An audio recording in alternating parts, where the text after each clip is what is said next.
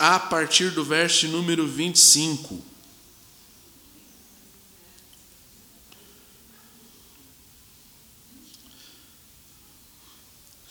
Todos encontraram? Vamos ler a palavra de Deus? Diz assim, a partir do verso número 25. Portanto, portanto eu vos afirmo, não andeis ansiosos com a vossa própria vida, quanto ao que haveis de comer ou beber, nem pelo vosso corpo, quanto ao que haveis de vestir. Porque não é a vida mais do que o alimento, e o corpo mais do que as roupas? Olhem as aves do céu, elas não semeiam, elas não colhem, nem armazenam em celeiros, contudo, vosso Pai Celestial as sustenta. Não tendes vós mais valor do que as aves? Qual de vós, por mais que se preocupe, pode acrescentar algum tempo à jornada da sua vida? E por que andais preocupados com quanto ao que vestir? Observai como crescem os lírios do campo. Eles não trabalham e nem tecem. Eu, contudo, vos asseguro que nem Salomão, em toda a sua glória e esplendor, vestiu-se como um lírio. Então, se Deus veste assim o lírio do campo, que hoje existe e amanhã é lançado ao fogo, quanto mais a vós, outros homens de pequena fé. Portanto, não vos preocupeis, dizendo: queremos comer, queremos beber, ou ainda com que nos vestiremos? Pois são os pagãos que tratam de obter tudo isso. Mas vosso Pai Celeste sabe que necessitais de todas essas coisas. Então buscai em primeiro lugar o reino de Deus e a sua justiça, e todas essas coisas vos serão acrescentadas. Portanto, não vos preocupeis com o dia de amanhã, pois o amanhã trará a sua própria preocupação. É suficiente para hoje o mal de hoje. Basta cada dia o seu mal. Amém? Amém? Essa palavra aqui, Jesus está direcionando aos seus discípulos. Por isso aqui ele diz: homens de pequena fé. Ele está direcionando aos seus discípulos que estão no início da caminhada e que vão aprender o que é andar com Deus, que vão aprender o que é depender de Deus. No Sermão do Monte a gente tem essas peculiaridades. Jesus fala a todos, mas a gente sabe exatamente o momento em que ele se direciona especificamente aos seus discípulos, não só à multidão, mas aos seus discípulos. Como, por exemplo, nós vimos: Vós sois o sal da terra. E se o sal perder o sabor, para nada mais presta, senão para ser lançado. Vocês, discípulos, são o tempero do mundo. E se vocês perderem o sabor, para nada mais presta, senão para ser pisado e lançado fora. Vamos orar. Pai, nós te agradecemos pelo momento de comunhão que estamos tendo aqui essa manhã, nesse,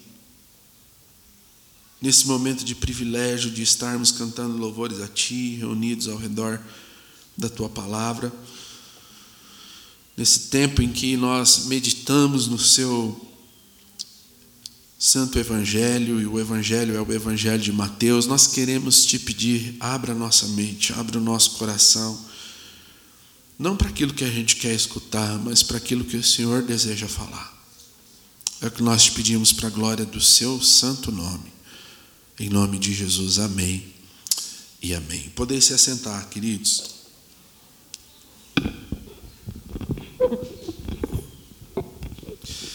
Você, você já perdeu a paz na vida?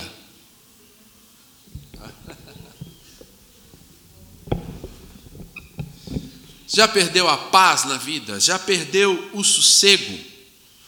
Desejando que determinados problemas na sua vida fossem resolvidos? Já perdeu a paz, o sossego, pensando e desejando que determinadas circunstâncias se findassem? Os problemas e as circunstâncias adversas, elas de fato na nossa vida possuem esse poder os problemas e as circunstâncias adversas na nossa vida possuem o poder, muitas vezes, de nos paralisar. Às vezes nós enfrentamos problemas e circunstâncias tão pungentes que nós perdemos a paz, nós perdemos o sossego. Há até quem perca o sono por causa de determinados problemas e determinadas circunstâncias que, enquanto não são resolvidas, ou por si só, ou com o ato de nós colocarmos as mãos e dizermos, vamos resolver, enquanto não são resolvidas, nos tiram a paz, nos tiram o sono, nos tiram o sossego, e nós vamos vivendo em um constante desassossego. Nós vamos vivendo em uma constante aflição até que esse problema, essa circunstância, por si só, ou pela coragem de resolver, se finda e nós sentimos um peso saindo de nós, e nós podemos respirar, e nós podemos dizer: vida que segue. Eu acredito que todos nós aqui já passamos por situações como essa. Mas eu quero falar sobre o que o texto nos diz essa manhã, ansiedade. E eu quero então refazer essa pergunta. E eu vou refazê-la da seguinte forma: você já perdeu a paz, o sono? Você já perdeu o sossego da sua vida por coisas que ainda nem aconteceram? Você já perdeu a paz, o sossego, só de pensar em determinadas coisas?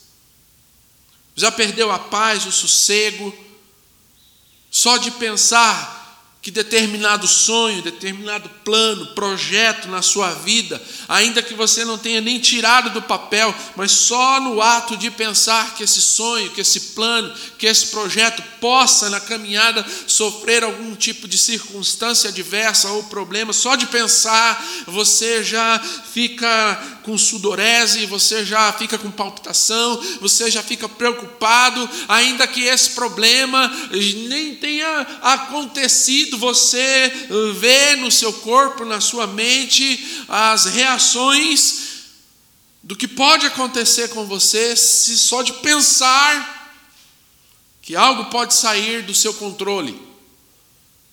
E que você não vai ter o controle dessas coisas nas suas mãos.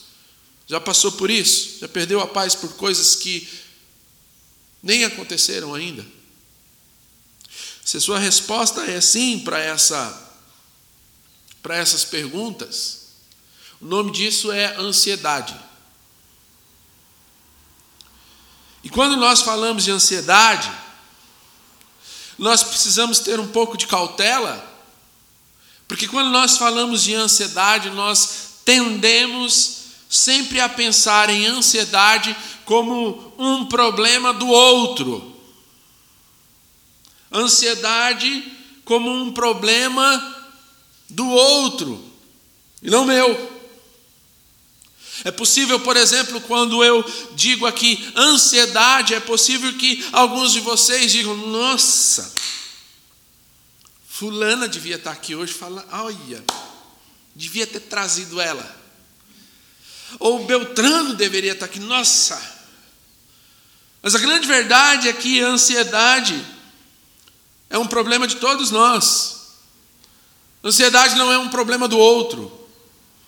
Ansiedade é um problema meu, um problema seu. Todos nós temos ansiedade. E a ansiedade, ela nos acompanha não apenas em determinados momentos da nossa vida. A ansiedade, ela nos acompanha por toda a nossa vida. Os estudiosos dizem que ansiedade é o mal do século 21, é o mal da presente era, mas a Bíblia Sagrada foi escrita há mais de dois mil anos atrás e ela fala de ansiedade. Portanto, a ansiedade é algo que acompanha a trajetória da humanidade, do ser humano. Nós somos potencializados a sentir ansiedade. Ansiedade é algo que faz parte da vida das crianças. Crianças sentem ansiedade. Crianças possuem problema de ansiedade. Você sabia disso? Basta você olhar para o seu filho nos dias que antecedem aquela viagem que ele gostaria de fazer. Veja como ele fica eufórico. Ou, ou olha para o seu filho nos dias em que antecedem aquela prova difícil, o medo de errar. Ou quem sabe aquele dia em que ele vai ter uma apresentação na escola e ele vai ter que falar algo, o medo de esquecer a fala, ansiedade, é, faz parte de todos nós. Crianças sentem ansiedade. Adolescentes sentem ansiedade. Meu Deus, como os adolescentes sentem ansiedade. Ansiedade é algo latente e pungente na vida dos adolescentes.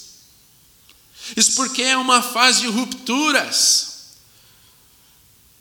É a fase da transição em que eu deixo de lado uma, uma primeira infância e começo a adentrar em outra, e as, e as complicações disso vão se, vão se desenhando na minha vida. Talvez eu, eu não sei, eu não sei como vai ser, se eu vou ter na escola, no colégio, os mesmos amigos, a fidelidade dos mesmos amigos que eu tinha quando eu estava na primeira infância. É um momento em que a aflição toma conta. Adolescentes sentem muita ansiedade, jovens sentem ansiedade. Olha para o teu filho como ele fica no dia em que o resultado do Enem vai sair. A prova que ele faz para definir o caminho acadêmico dele, se vai ajudá-lo ou não, se ele vai conseguir tirar uma boa nota ou não. Crianças sentem ansiedade. Adolescentes sentem ansiedade, adultos. Adultos sentem ansiedade.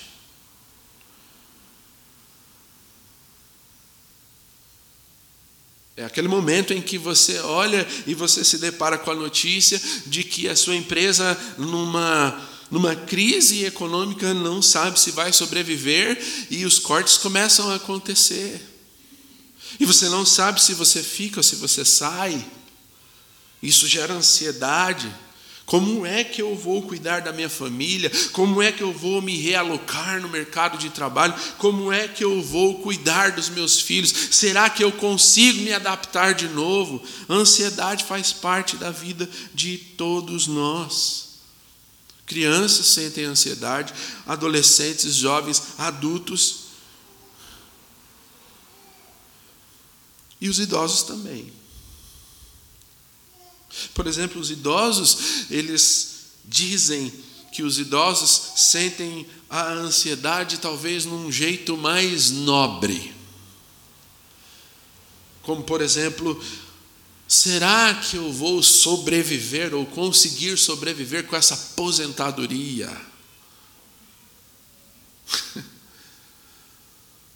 Será que eu vou conseguir viver o suficiente para ver o desenvolvimento dos meus netos?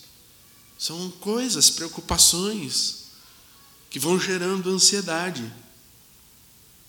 Deixa eu compartilhar algumas coisas com vocês antes da gente entrar no texto, porque hoje ele é sucinto, mas eu gostaria de compartilhar algumas coisas com vocês sobre ansiedade. A por exemplo, a Organização Mundial da Saúde, OMS. De acordo com a OMS, nos últimos 20 anos, houve um aumento expressivo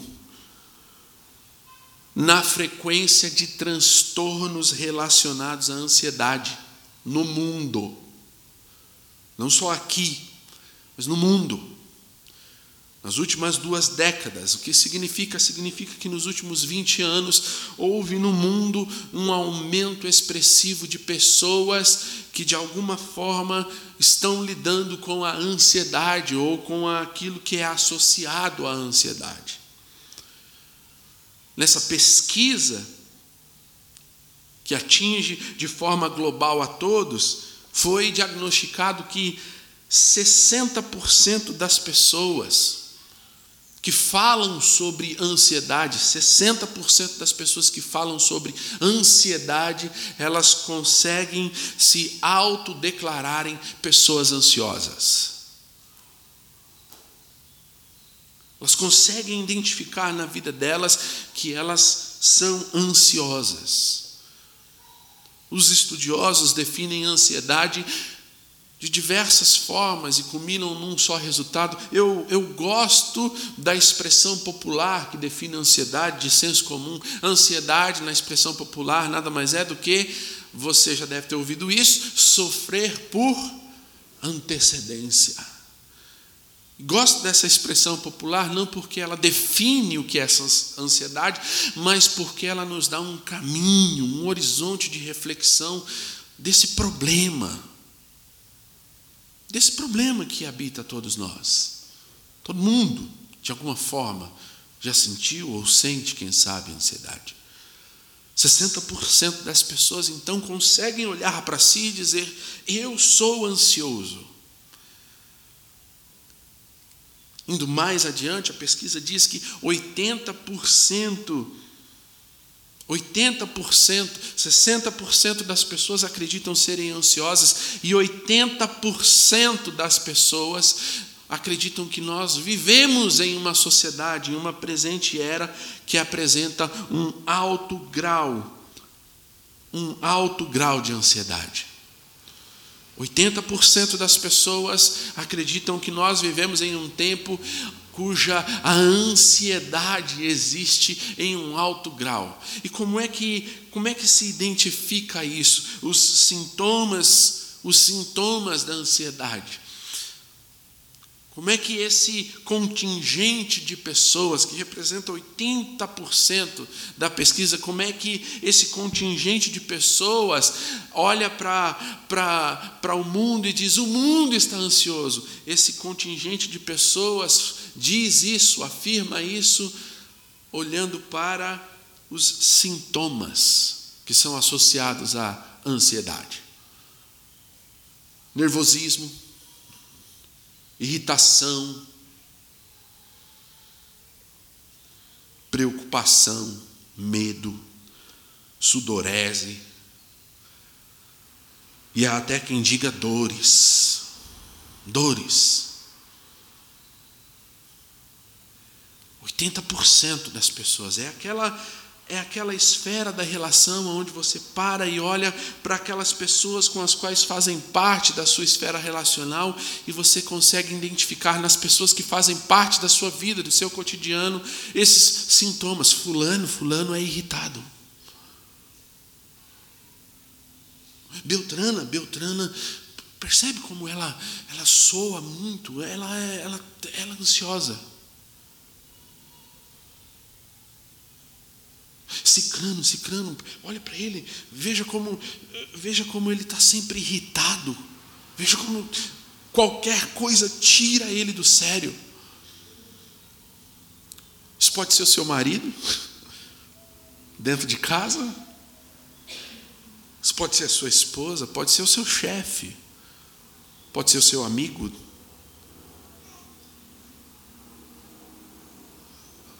Ansiedade como parte da nossa sociedade. E as razões para isso, nós não precisamos mergulhar muito fundo. Tirando agora os olhos do mundo e colocando os olhos aqui em nós, no Brasil. O que é que, o que, é que gera, o que, é que potencializa a ansiedade na nossa vida?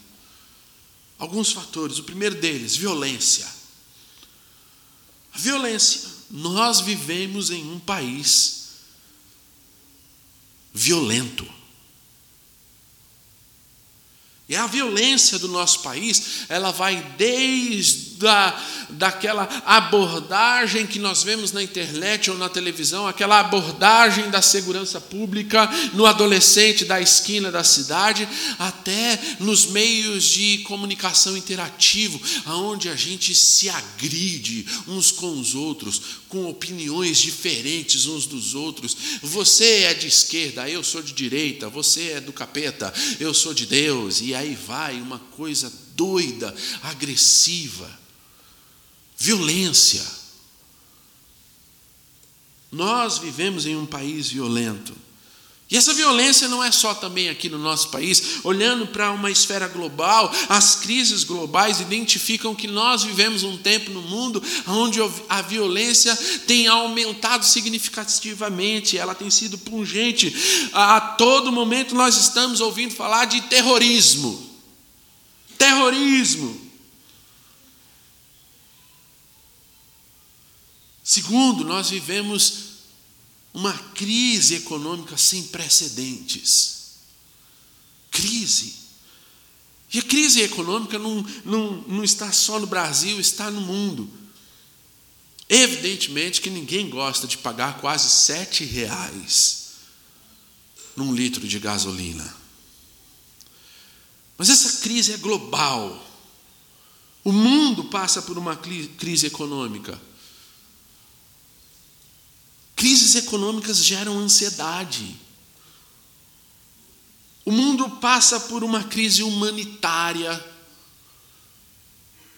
Violência, crise econômica, crise humanitária. Há não mais do que três meses, todos nós assistimos em estado de perplexidade. Homens, homens se grudando na lataria de um avião para fugir da sua nação, fugir do caos da sua nação. Crise humanitária no Afeganistão Há não poucos dias atrás, uma multidão de pessoas marchando rumo às fronteiras dos Estados Unidos, do México para os Estados Unidos, querendo liberdade, querendo oportunidades de vida melhor. Crises humanitárias geram ansiedade. Somado a tudo isso, e aí a gente volta para o Brasil, Somado a tudo isso, um excessivo uso irregular de tecnologias. O Brasil, o Brasil possui hoje, segundo dados do IBGE, 78,3% dos brasileiros estão conectados com o mundo.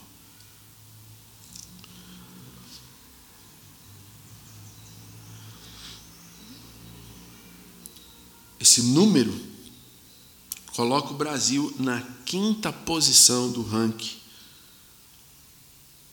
de uma população online.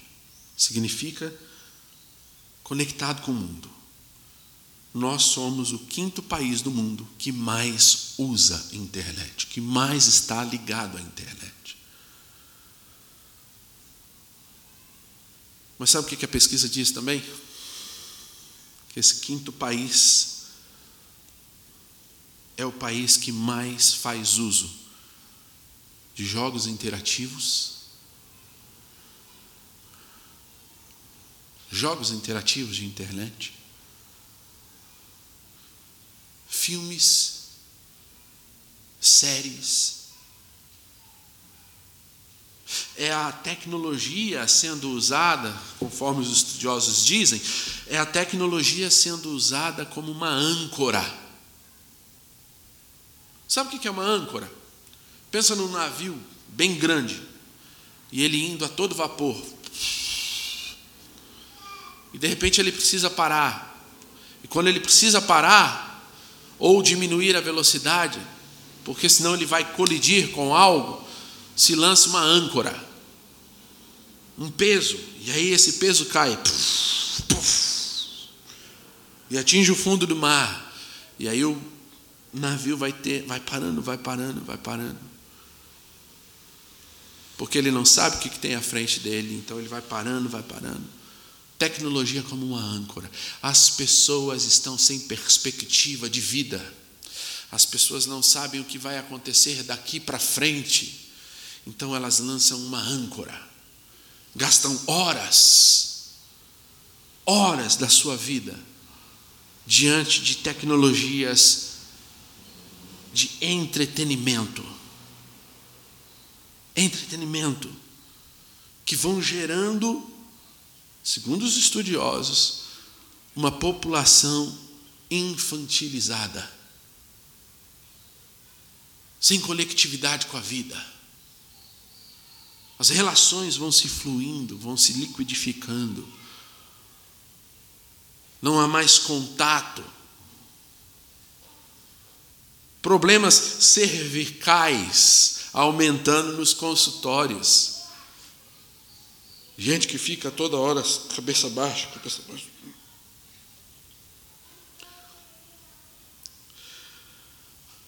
A ansiedade faz parte de todos no mundo atual. E como as pessoas estão lidando com ela? Como é que as pessoas estão lidando com a ansiedade? Três coisas. Primeiro, isolamento. Isolamento.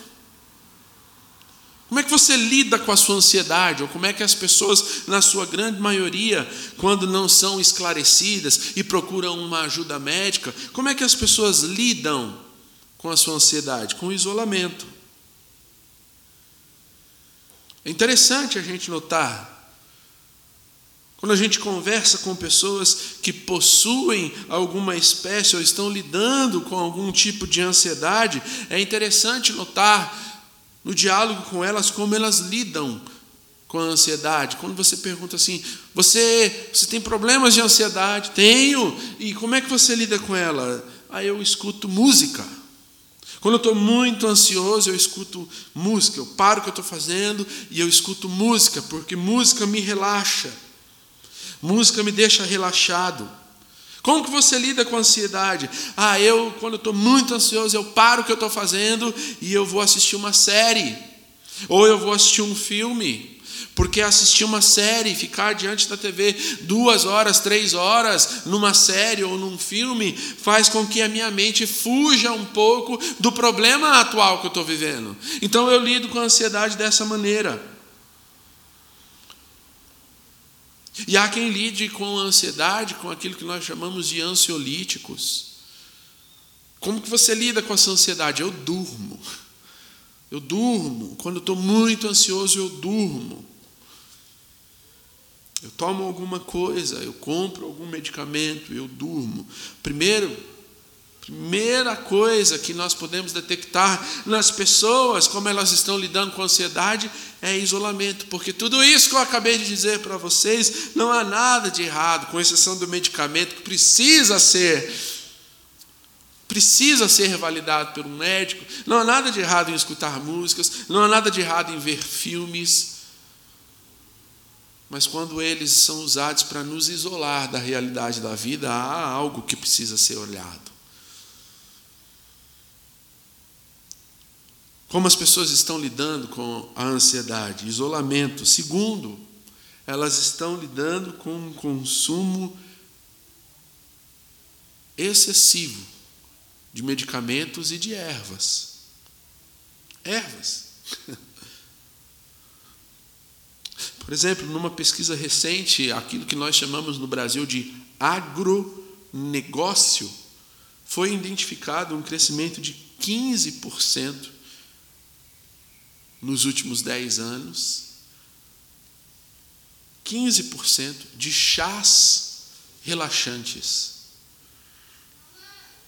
A busca no mercado por elementos de terapêuticos de contingência natural e não químico.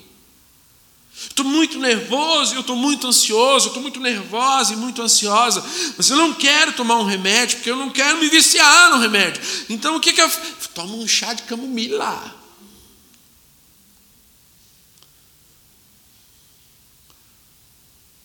Qual o nome de outro chá? Chá de camomila, chá do quê? Hã? Erva doce. Relaxa, acalma.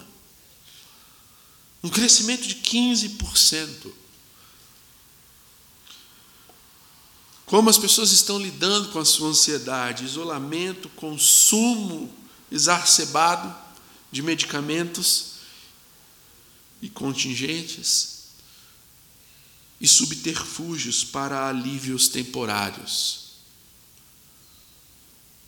Numa pesquisa recente do Hospital das Clínicas, foi identificado que o consumo frequente, frequente, consumo frequente de álcool e de açúcar existe em pessoas com problemas de ansiedade. Subterfúgios para alívios temporários. Estou muito ansioso, então o que, que eu faço? Dá um donuts.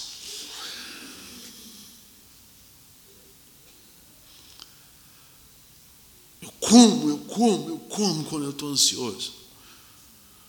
Estou muito ansioso, então eu vou tomar um, vou tomar um negocinho para mim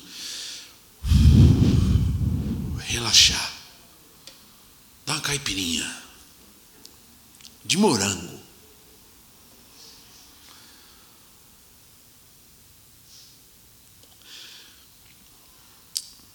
Consumo excessivo. Não estou condenando o que você faz na vida, amém?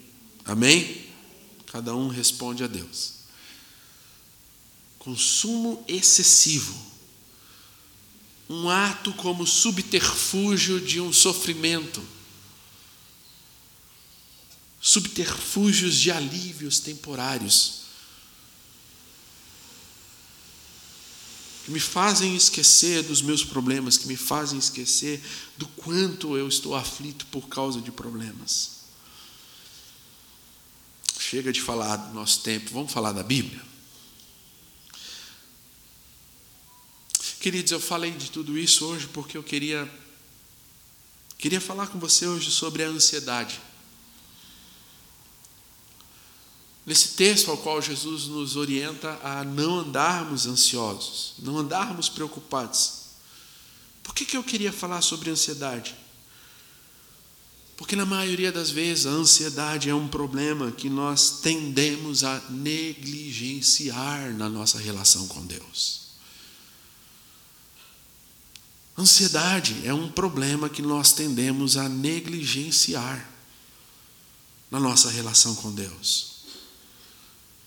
E por que nós tendemos a negligenciar a ansiedade na nossa relação com Deus? Talvez porque nós já sabemos que é um problema que faz parte da vida de todo mundo. E todo mundo se habitua a isso. E todo mundo sabe que de alguma forma já experienciou a ansiedade na sua vida, ou está experienciando, ou, tá, ou está passando por problemas que estão relacionados à ansiedade. Talvez seja por isso, mas é muito mais profundo. Nós tendemos a negligenciar a ansiedade. Deixa eu te dizer uma coisa, como pastor, eu já vi muitas pessoas diante de Deus quebrantando seu coração pelos mais diversos pecados na sua vida.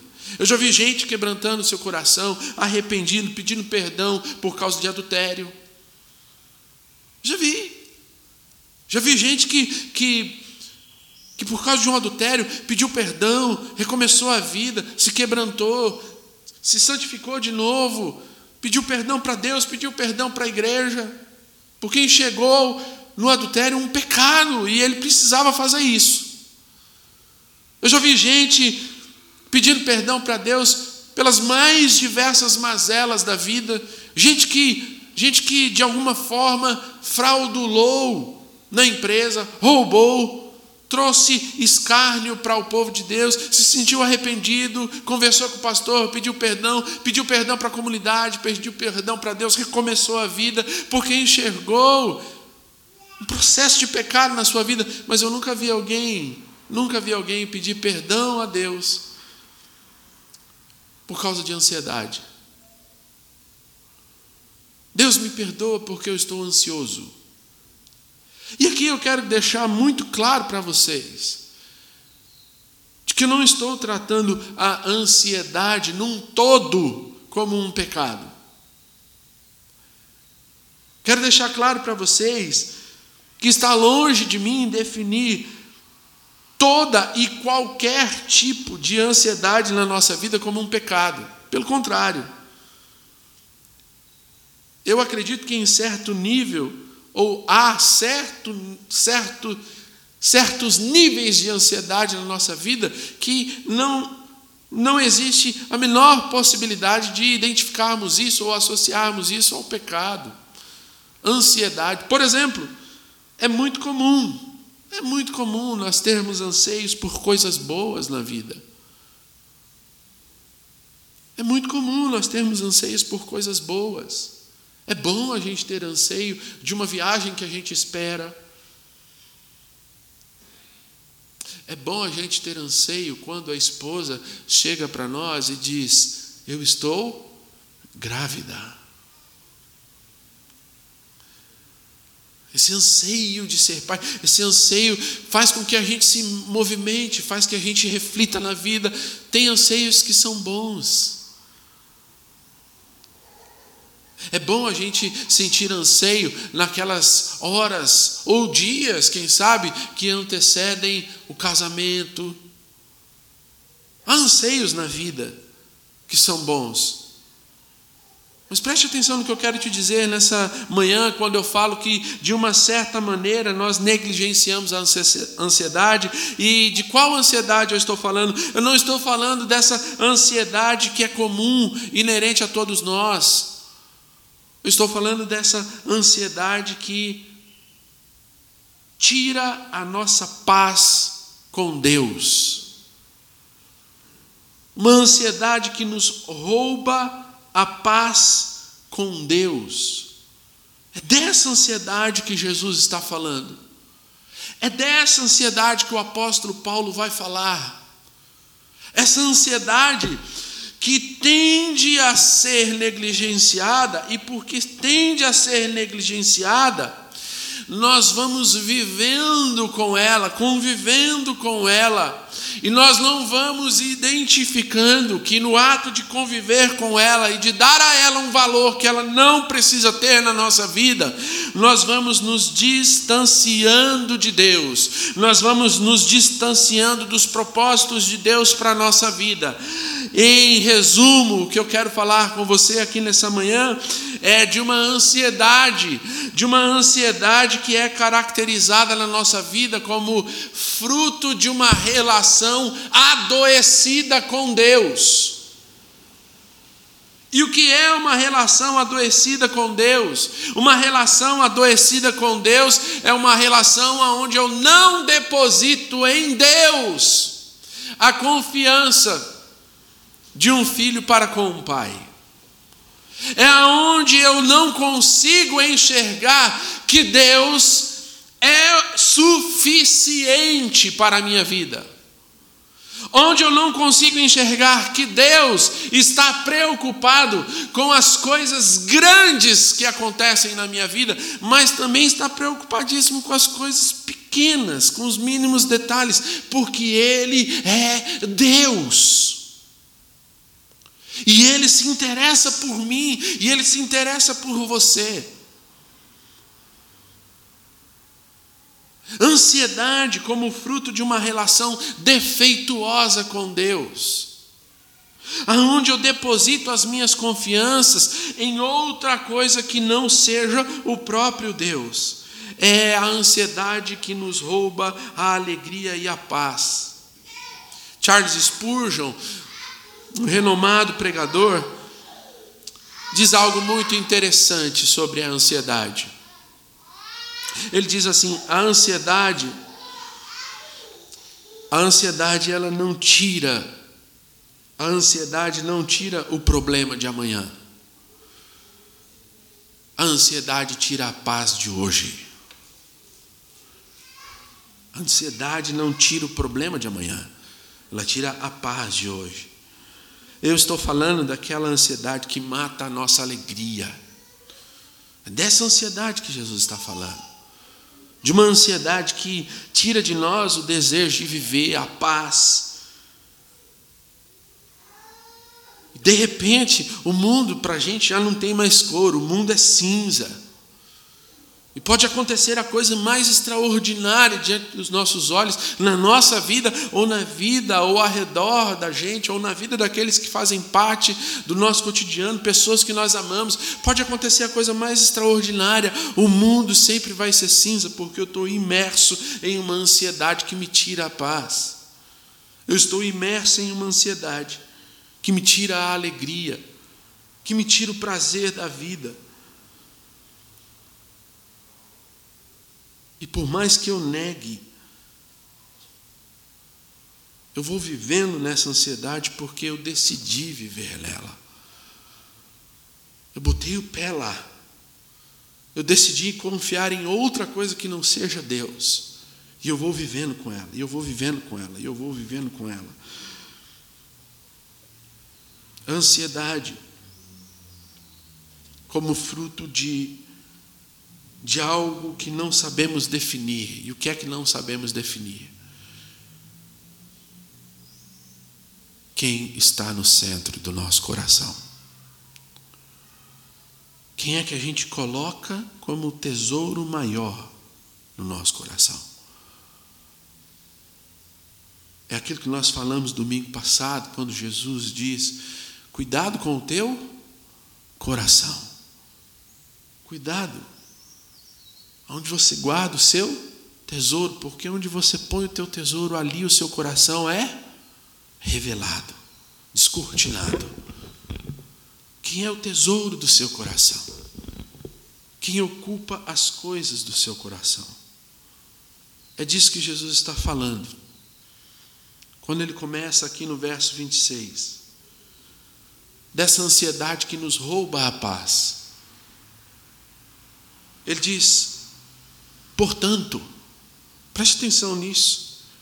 O verso de número 20, 25 começa: Portanto, portanto, vos afirmo, portanto, esse, esse portanto tem como prerrogativa alguém, alguém que decidiu algo. Jesus está na sequência de uma narrativa. Qual é a sequência da narrativa? Nós vimos domingo passado. Ele fala do quê? Ele fala da oração, ele fala de Deus como um pai, depois ele fala de como nós devemos ter cuidado com quem a gente coloca no centro do nosso coração. Não é isso? E depois ele diz: não dá para a gente viver a vida com duas coisas, com dois senhores no nosso coração, ou você vai servir mais a mamão, ou você vai servir a Deus, porque não dá para servir a dois senhores.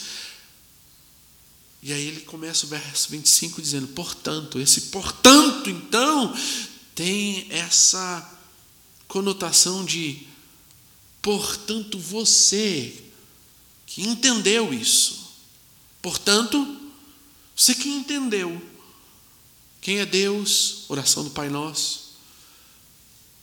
Você que entendeu quem é Deus, você que entendeu o lugar que Ele tem que ocupar no seu coração, aonde está o seu tesouro, aí está o seu coração. Você que entendeu quem é Deus, você que entendeu o lugar que Ele tem que ocupar no seu coração, você que entendeu que não dá para servir a dois senhores, ter no seu coração um trono, para dois senhores. Você que entendeu isso, portanto, você que entendeu isso, não ande ansioso.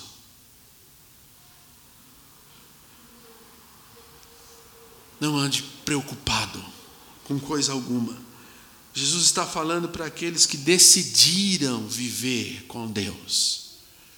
Jesus está falando para pessoas que ouviram a, ouviram a mensagem de um Deus que é Pai, de um Deus que precisa ter um lugar no nosso coração, de um Deus que não negocia esse lugar no coração.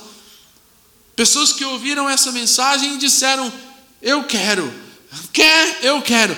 Portanto, se você quer, não ande preocupado com coisa alguma. E aí ele discorre numa pequena perícope. Três coisas que vão habitar a vida de quem, de quem decide andar com Deus. E que porque decide andar com Deus, não vão ter, preste atenção, não vão ter dificuldades em olhar para a ansiedade como um fruto de uma relação defeituosa, porque no ato de andar com Deus, Deus lhe é suficiente. Três coisas, ele vai dizer, primeiro, de um, um senso de valor. Você que decide então andar com esse Deus que é Pai, que ocupa um lugar no nosso coração, que não negocia isso de forma alguma, porque ou você serve a Ele ou você serve a outras coisas. A primeira coisa que Jesus diz é senso de valor. Você tem um senso de valor, versos de número 25 e 26. Como é que ele expressa esse senso de valor? Olha o que ele diz no verso de número 26. Contemplai as aves. Olha para as aves.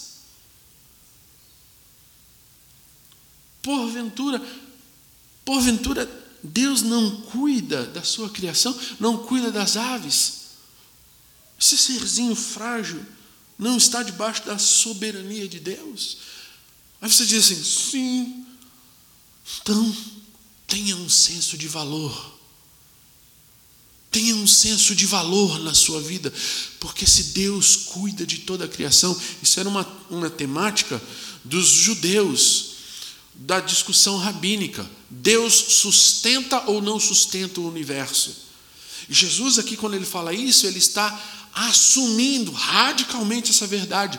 Deus sustenta o universo. Então, quando ele diz assim: olha para as aves, não é Deus que sustenta? Porventura não vai sustentar vocês também? Senso de valor. Depois, ele vai falar de algo que, que enche a nossa vida quando a gente faz desse Deus, coloca esse Deus no nosso coração. Ele vai falar de um, de um discernimento que deve existir entre aquilo que é essencial e aquilo que é trivial na brevidade da vida. Verso 25, 26, 27. Jesus vem e diz: Olha, olha para as aves, Deus cuida delas, também vai cuidar de vocês. Tenham discernimento na brevidade da vida entre aquilo que é essencial e aquilo que é trivial. Como é que ele diz isso? Quem de vocês pode viver tão preocupado assim? Quem de vocês pode acrescentar alguma coisa mais na existência de vocês? Quem de vocês aqui pode justificar ou acreditar ou estabelecer como uma verdade que uma preocupação excessiva com algo vai acrescentar um côvado a mais na vida de vocês? Saibam viver discernindo o que é trivial e o que é essencial. Porque se você coloca Deus no seu coração, estabelece Ele como o Senhor da sua vida, não existe outro caminho senão discernir, diante das coisas que aparecem para você, aquilo que é essencial e aquilo que é trivial. E aí ele continua e ele termina dos versos 27 ao 32 dizendo aquilo que é essencial. E o que é que é essencial? O reino de Deus. Busquem o reino de Deus. Buscai primeiro o reino de Deus e a sua justiça. E as demais coisas vos serão acrescentadas. Eu quero compartilhar três coisas com vocês.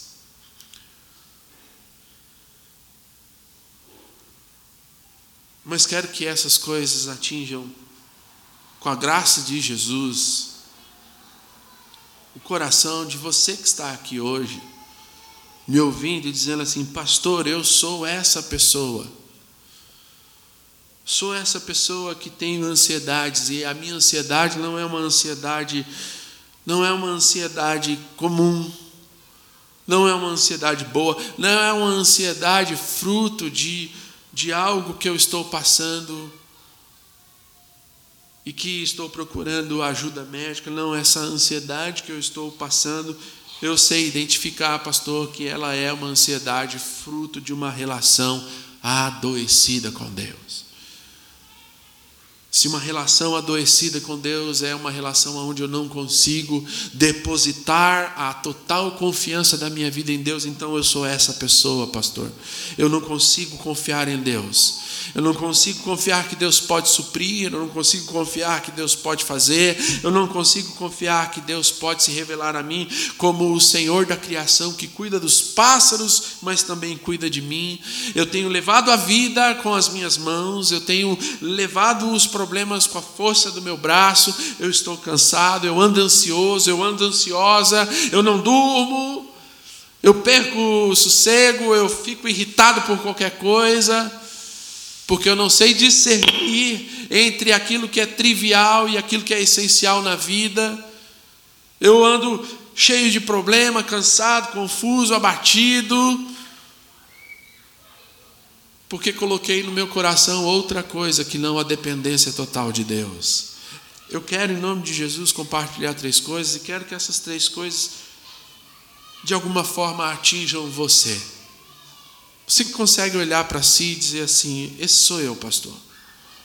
É comigo. Primeiro, não tenha medo de confiar no caráter de um Deus que se revelou a você como Pai. Você que está aqui hoje lidando com ansiedade, numa perspectiva onde você consegue identificar que essa ansiedade está em você por causa de uma relação adoecida. Não está em você por causa dos seus problemas químicos, hormonais, enfim, não é isso que eu estou falando, eu estou dizendo essa relação adoecida que você tem com Deus, você não consegue colocar Deus no centro da sua vida, e porque você não consegue colocar Deus no centro da sua vida, você sofre. Você diz que ama a Deus, mas a sua vida, os seus gestos, as suas atitudes dizem o contrário. Dizem que você ama o dinheiro, dizem que você ama o trabalho, dizem que você ama a qualquer outra coisa que não seja Deus. E você coloca a confiança da sua vida no dinheiro que você ganha, no trabalho que você tem. Eu quero falar com você. Não tenha medo de confiar no caráter de um Deus que se revela como Pai. Você que está aqui hoje, você que é pai, você que é pai, você que está aqui hoje você que é pai, presta atenção nisso. Se o seu filho chegasse todos os dias, o que é que Jesus está dizendo aqui? Se o seu filho, se o seu filho chegasse todo dia à noite, na hora de dormir, na hora de dormir, seu filho chegasse, você já estava lá no seu quarto com a sua esposa, aí o seu filho bate na porta, pá, pá, pá, aí você abre, é o seu, seu filho de dois, três aninhos. Aí você fala assim: o que foi, meu filho? Aí ele virasse para você e falasse assim: Papai, o senhor vai conseguir comprar o pão para mim tomar café amanhã? Aí você ia responder para ele assim: Claro, meu filho, claro, vai dormir. Aí você vai, põe ele para dormir. Aí você diz assim: Nossa, mas como assim? Preocupado com o pão do café? Aí vem o outro dia. Aí no outro dia seu filho vai de novo na porta do quarto, bate. Aí você, pai, você vai conseguir amanhã comprar o, o almoço para a gente comer aqui em casa? Só se você for muito, muito, muito desligado. Você não identificaria um problema. Porque a primeira coisa que surgiria em você é: o que, está acontecendo com, com o meu filho? Nunca deixei faltar pão, nunca deixei faltar comida, nunca deixei faltar nada. Por que, que ele não está confiando em mim? Por que, que ele não está confiando que eu sou suficiente para ele? Por que, que ele não está confiando que eu faço o que faço, que eu trabalho por Ele, para Ele. É disso que Jesus está falando. Como uma relação defeituosa com Ele. É disso que Jesus está falando como uma relação defeituosa.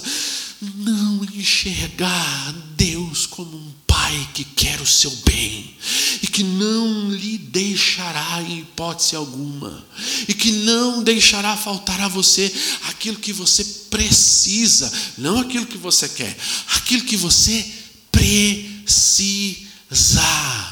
Não tenha medo de confiar em um Deus que se revelou como um Pai. O desejo de todo pai é que o seu filho durma despreocupado, consciente de que o dia de amanhã vai estar tudo pronto, vai estar tudo preparado.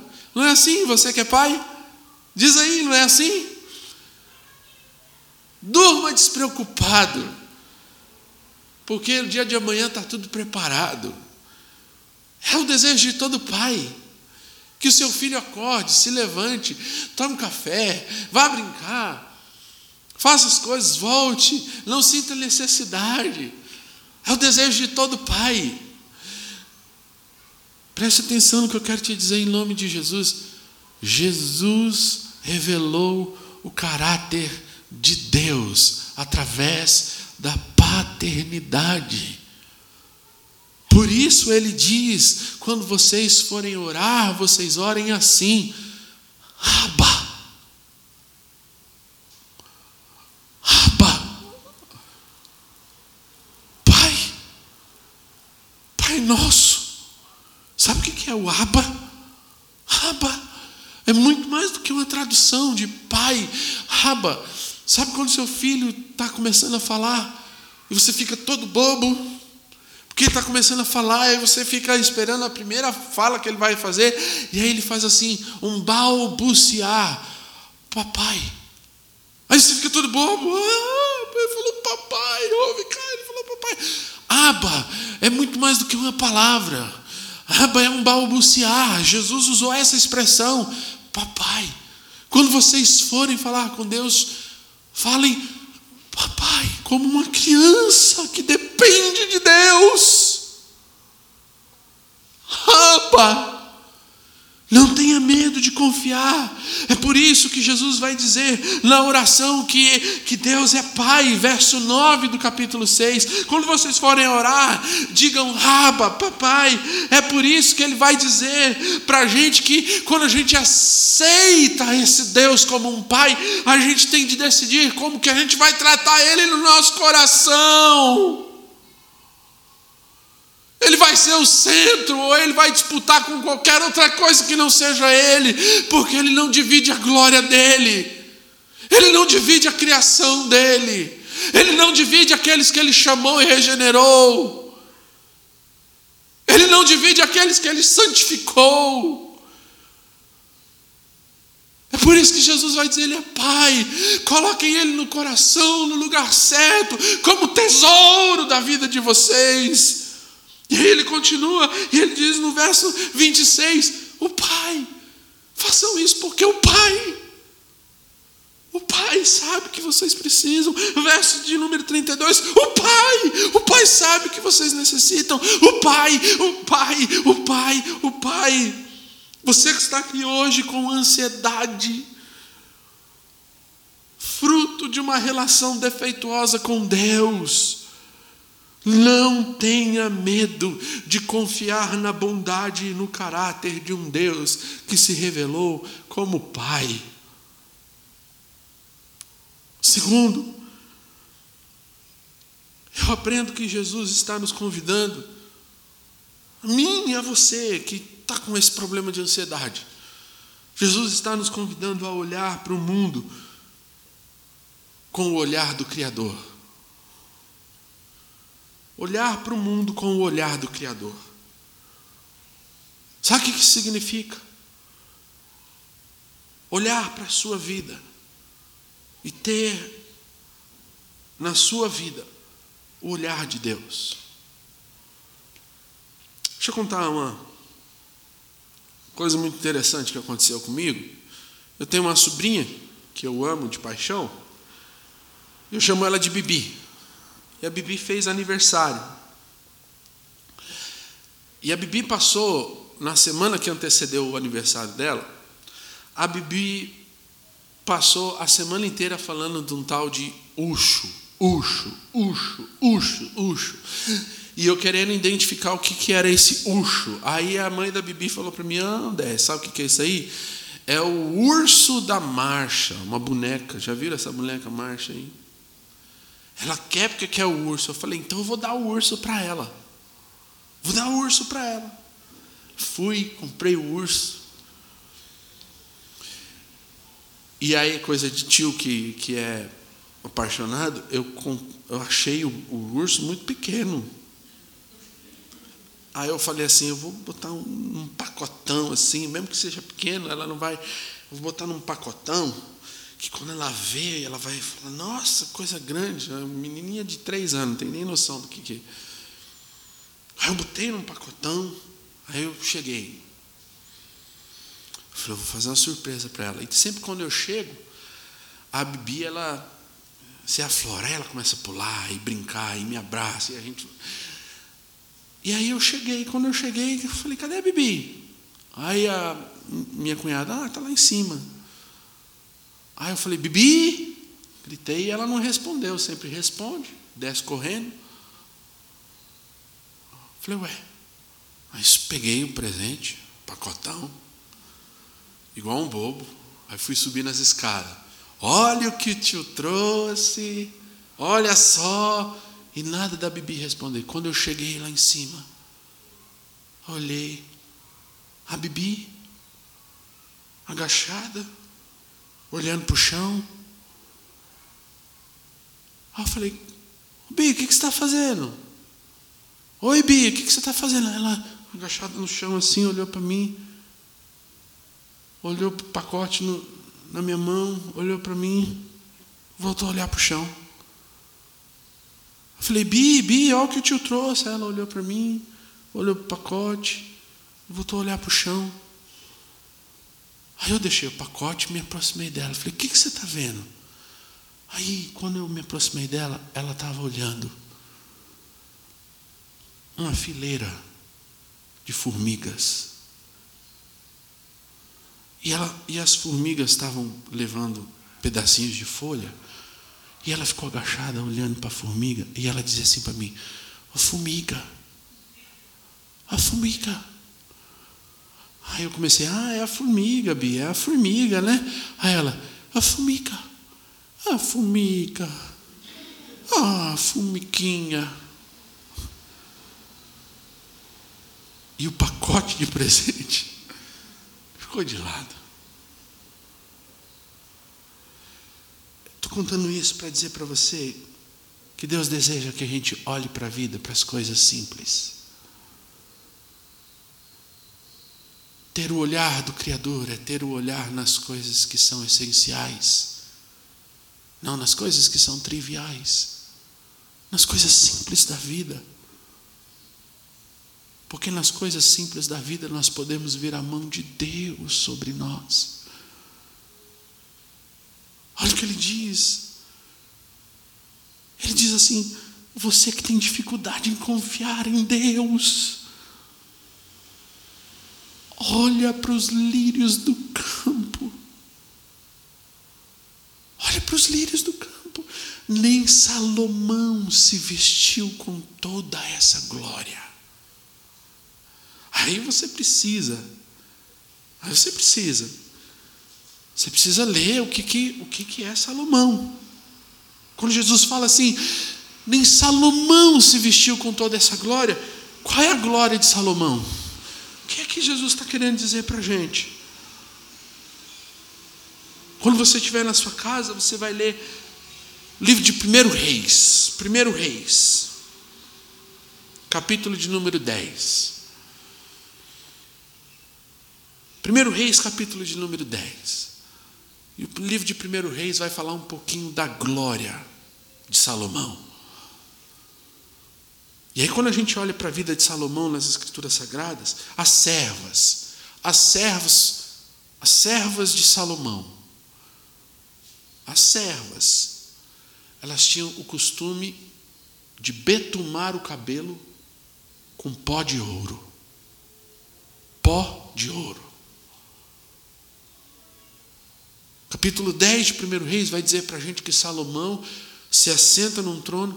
Quer um trono? Qual o trono? Ele manda fazer um trono de marfim. trono de marfim. E cobre o trono de ouro, ouro puro. As taças da mesa de Salomão são, são de ouro puro e de pedras preciosas. Sabe essas pedras que você vê nas novelas, que você fala assim, nossa, que coisa linda, que diamante lindo, que colar. Aí Salomão tinha isso na louça da casa dele, grudada. Essa glória. Aí você faz assim: como que um homem desse, como que um homem que tinha isso tudo se vestia? Qual era a roupa? Como é que um homem desse se vestia? Aí você tem uma noção. Aí quando você tem uma noção, Jesus vem e diz assim: olha para tudo isso e compara isso com um lírio diante de Deus toda essa glória humana diante de Deus, o lírio é mais belo. É mais belo porque é Ele que veste. É mais belo porque é Ele que sustenta. Interessante que Jesus diz assim: olha, se Deus cuida dos lírios, que num dia estão florescidos e no outro estão secos. Ele está falando da estação, dos tempos. Se seca e quando se secam, eles são arrancados e vão ser lançados ao fogo para alimentar a combustão. Se Deus cuida deles, não vai cuidar de você, não vai cuidar de mim. Terceiro e último. Você que está aqui hoje, você que diz: Eu tenho ansiedade. E a minha ansiedade é fruto de uma relação adoecida com Deus. Você precisa entender que é necessário perder o medo de colocar as coisas de Deus em detrimento das coisas deste mundo. Você que está aqui hoje e você tem problemas com essa ansiedade que é fruto de uma relação adoecida com Deus, e uma relação adoecida com Deus é não confiar no caráter de Deus. Você precisa perder o medo de colocar as coisas do reino de Deus em detrimento das coisas do mundo. O que significa a palavra detrimento? Significa dano, prejuízo, perda. Quando eu digo para você perder o medo de colocar as coisas do reino de Deus em detrimento das coisas do mundo, eu estou querendo colocar para você o seguinte: não tenha medo de colocar as coisas do reino de Deus e ver as coisas do mundo como um prejuízo. Não tenha medo de colocar as coisas do reino de Deus como primazia no seu coração e na sua vida com Deus em detrimento das coisas deste mundo. Jesus nos convida à difícil tarefa de exercitar a arte de viver o hoje, o aqui e o agora, sem se preocupar com o amanhã. E só há uma maneira da gente fazer isso com integridade, colocando Deus no nosso coração como centro de todas as coisas e vivendo o hoje, o aqui e o agora, sabendo que o que Ele nos dá é para o hoje, é para o aqui e para o agora, porque amanhã é outro dia. E o amanhã, Ele será Pai como foi hoje, Ele será Pai como foi ontem, mas basta cada dia o seu mal.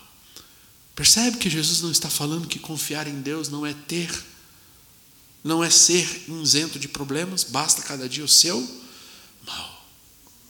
Nós vamos ter dificuldade. Você que está aqui com dificuldade de crer em Deus, ah, deixa eu te dizer, você vai ter dificuldade. Vai ter momentos que você vai ter dificuldade, que você vai falar, nossa, está difícil.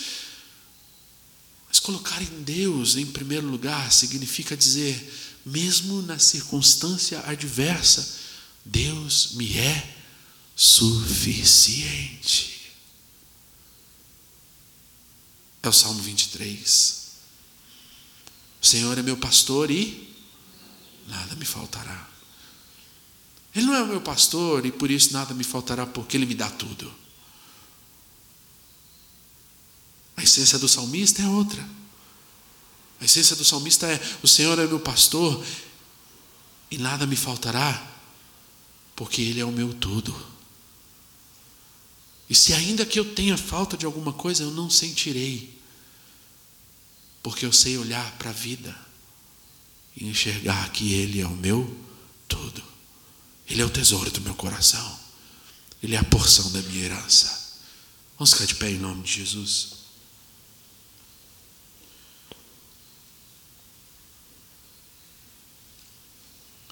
Não sei você, não sei você, mas eu eu tenho um problema com ansiedade. Triste dizer isso. ansiedade, ansiedade acontece, vai acontecendo na nossa vida. Tem um problema com ansiedade. Inclusive, quando eu estava fazendo essa mensagem, eu estava dizendo: Meu Deus, como eu sou ansioso. Como eu tenho esse problema de ansiedade. Aliás, deixa eu confessar um pecado para vocês. Eu tenho ansiedade todo sábado. Todo sábado que, que eu vou falar? O que, que eu vou falar? O que, que eu vou falar? E eu vou sendo consumido por uma ansiedade, e eu vou estudando, e eu vou falando, e eu vou orando, e eu vou pedindo a Deus, e a ansiedade vai me consumindo. E eu não quero ser assim ansioso.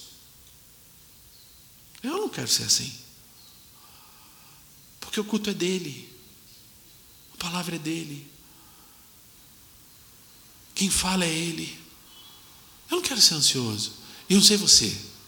Se você tem uma ansiedade aqui hoje, mas eu quero terminar esse culto, esse encontro, pedindo perdão para Deus pelas minhas ansiedades, pelas vezes em que eu não coloquei a minha confiança nele, pelas vezes em que eu disse assim: não, meu emprego vai ser suficiente. Não, Deus. Deixa, Deus não tem nada a ver com isso. Não, Deus tem tudo a ver com isso. As decisões que eu tomei, que eu disse, eu, eu, Deus não tem nada a ver com isso, isso aqui é eu. Para onde eu for, Deus vai abençoar. Para o que eu fizer, Deus vai, vai abençoar. Porque Deus sabe do meu coração. Não, não, não, não, não, não, não, não. Deus sabe do meu coração. Mas Ele se preocupa comigo. Ele se preocupa com você. Quero convidar você nessa manhã, a terminar esse encontro comigo, colocando a sua ansiedade diante de Deus. Eu vou colocar a minha. E eu quero pedir perdão para Deus pela minha ansiedade. E eu não só quero pedir perdão, eu quero também orar por você aqui que tem sofrido com ansiedade. Vamos orar em nome de Jesus? Pai, nós queremos nessa manhã te agradecer pela obra que o Senhor tem feito em nossa vida. Pai, se de alguma forma nosso coração foi revelado. E na revelação do nosso coração descobrimos que outra coisa ocupa o teu lugar. Nós depositamos confiança no dinheiro, nós depositamos confiança na nossa, no nosso intelecto, nós depositamos confiança no nosso trabalho. E as coisas do teu reino vão sendo deixadas de lado. E a gente vai vivendo uma vida ansiosa ansiosa, ansiosa. E a gente vai te entregando o resto. E o resto é estar tá no domingo de manhã para cantar e para ouvir. E quando a gente sai daqui, a gente volta para uma vidinha normal de ansiedade, de preocupação.